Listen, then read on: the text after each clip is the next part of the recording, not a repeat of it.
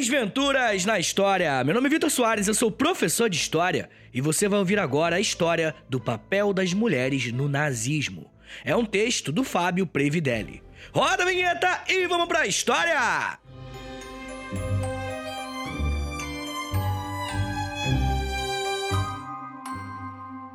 Com a ascensão do nazismo pós Primeira Guerra Mundial, a sociedade alemã passou por diversas mudanças.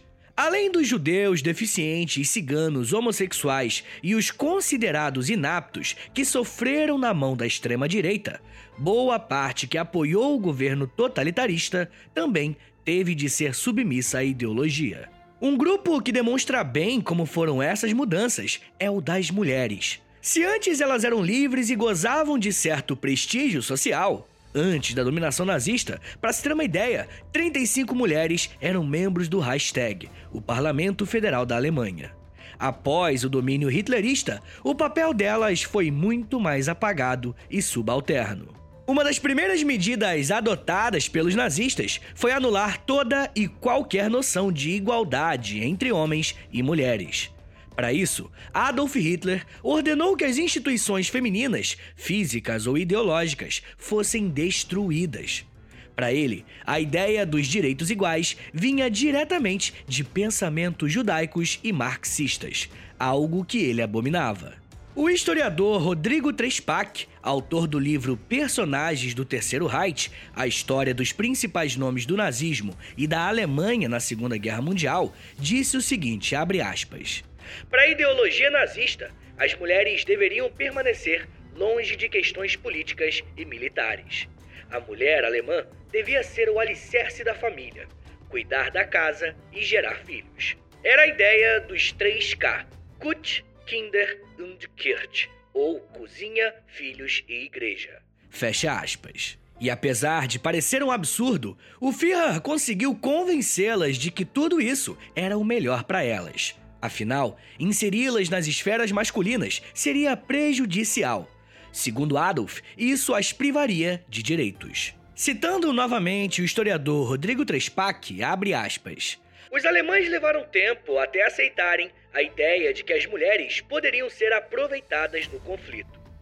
Embora as alemães estivessem à frente de britânicas e de norte-americanas quanto à possibilidade de trabalhar fora, afinal metade delas tinha emprego, uma parcela bem maior do que as anglo-americanas, elas não podiam participar da administração. Fecha aspas. O historiador explica que isso só começou a mudar depois de 1942, quando as mulheres alemãs passaram a fazer parte das frentes de trabalho e a se envolverem no esforço de guerra de maneira mais direta. Trespac diz, abre aspas, claro que há algumas exceções e algumas se destacaram. Fecha aspas. Conforme Joseph Goebbels, ministro da propaganda nazista, declarou em uma ocasião, abre aspas, a missão das mulheres é ser bonita e trazer crianças ao mundo. Fecha aspas. Dessa forma, elas passaram a ser incentivadas a servirem ao regime, sendo meras donas de casa. A fim de promover o nascimento de mais crianças arianas e perpetuar a tal raça pura, o governo nazista criou programas que estimulavam as mulheres a engravidar. Um dos primeiros deles foi a de oferecer uma medalha de honra a todas as mulheres que dessem à luz a pelo menos oito crianças. Posteriormente, surgiu a Liga Nacional Socialista da Mulher, que funcionava como uma vertente do Partido Nazista. Entretanto, a liga não tinha pautas de empoderamento ou algo do tipo. Apenas ensinava como as damas deveriam se portar para serem boas domésticas. De acordo com Trespac, abre aspas, o terceiro Reich era o regime de uma ideologia quase que misógina. O nazismo pode ser encarado como uma religião, e neste credo, o espaço da mulher era de submissão. Algumas, como cantoras e atrizes, como Zara Leander, Lale Andersen e Lida Baarova, ou algumas esposas de líderes do partido nazista, como Magda Goebbels, esposa do ministro da propaganda, tinham liberdade e gozavam de privilégios, mas não buscavam espaço para o coletivo. Fecha aspas. Durante o conflito, ainda, a Liga Nacional promoveu aulas de culinária, forneceu empregada doméstica para os militares e passou a distribuir bebidas nas estações de trem. Em 1936, o partido implantou o programa Lebensborn, ou Fonte de Vida, que incentivava cada membro da SS a ter quatro filhos cada, seja dentro ou fora dos seus relacionamentos. Basicamente, uma fábrica de crianças nazistas.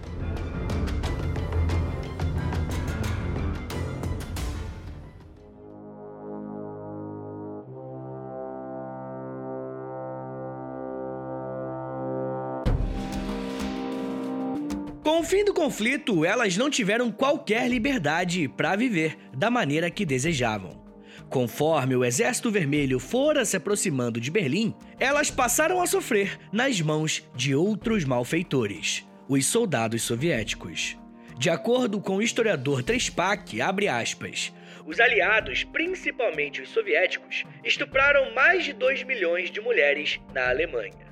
Só em Berlim, os números são superiores a 100 mil, sendo que pelo menos 10 mil morreram em consequência dos estupros múltiplos.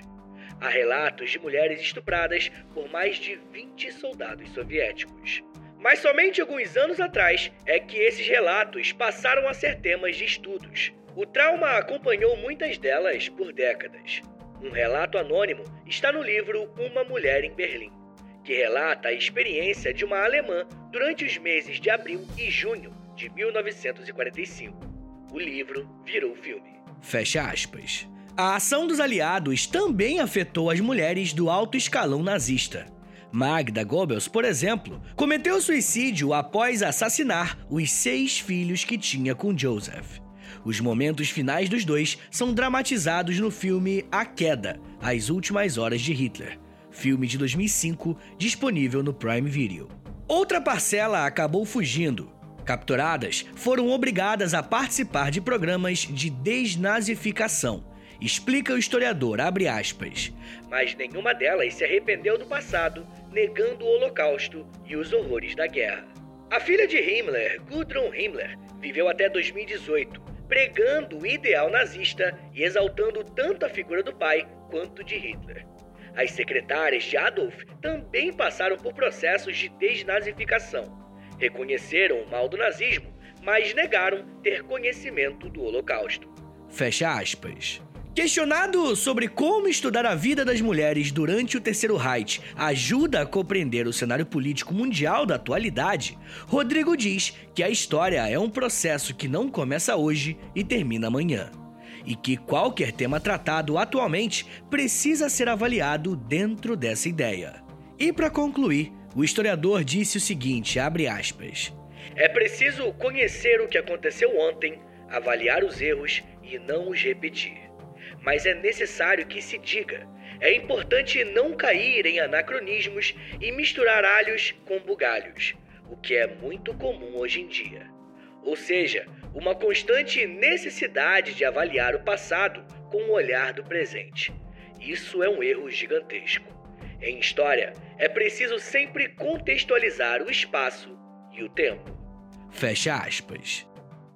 Senhores, muito obrigado por terem me ouvido até aqui. Meu nome é Vitor Soares, eu sou professor de História e você acabou de ouvir o Desventuras na História. Deixa cinco estrelinhas pra gente aí, se você puder. Clique em seguir, clica no sininho também aí no Spotify. E se você quiser me seguir nas minhas redes, para você ouvir os meus outros podcasts de história, me segue no arroba que eu posto tudo por lá, tá bom? É isso, gente. Valeu!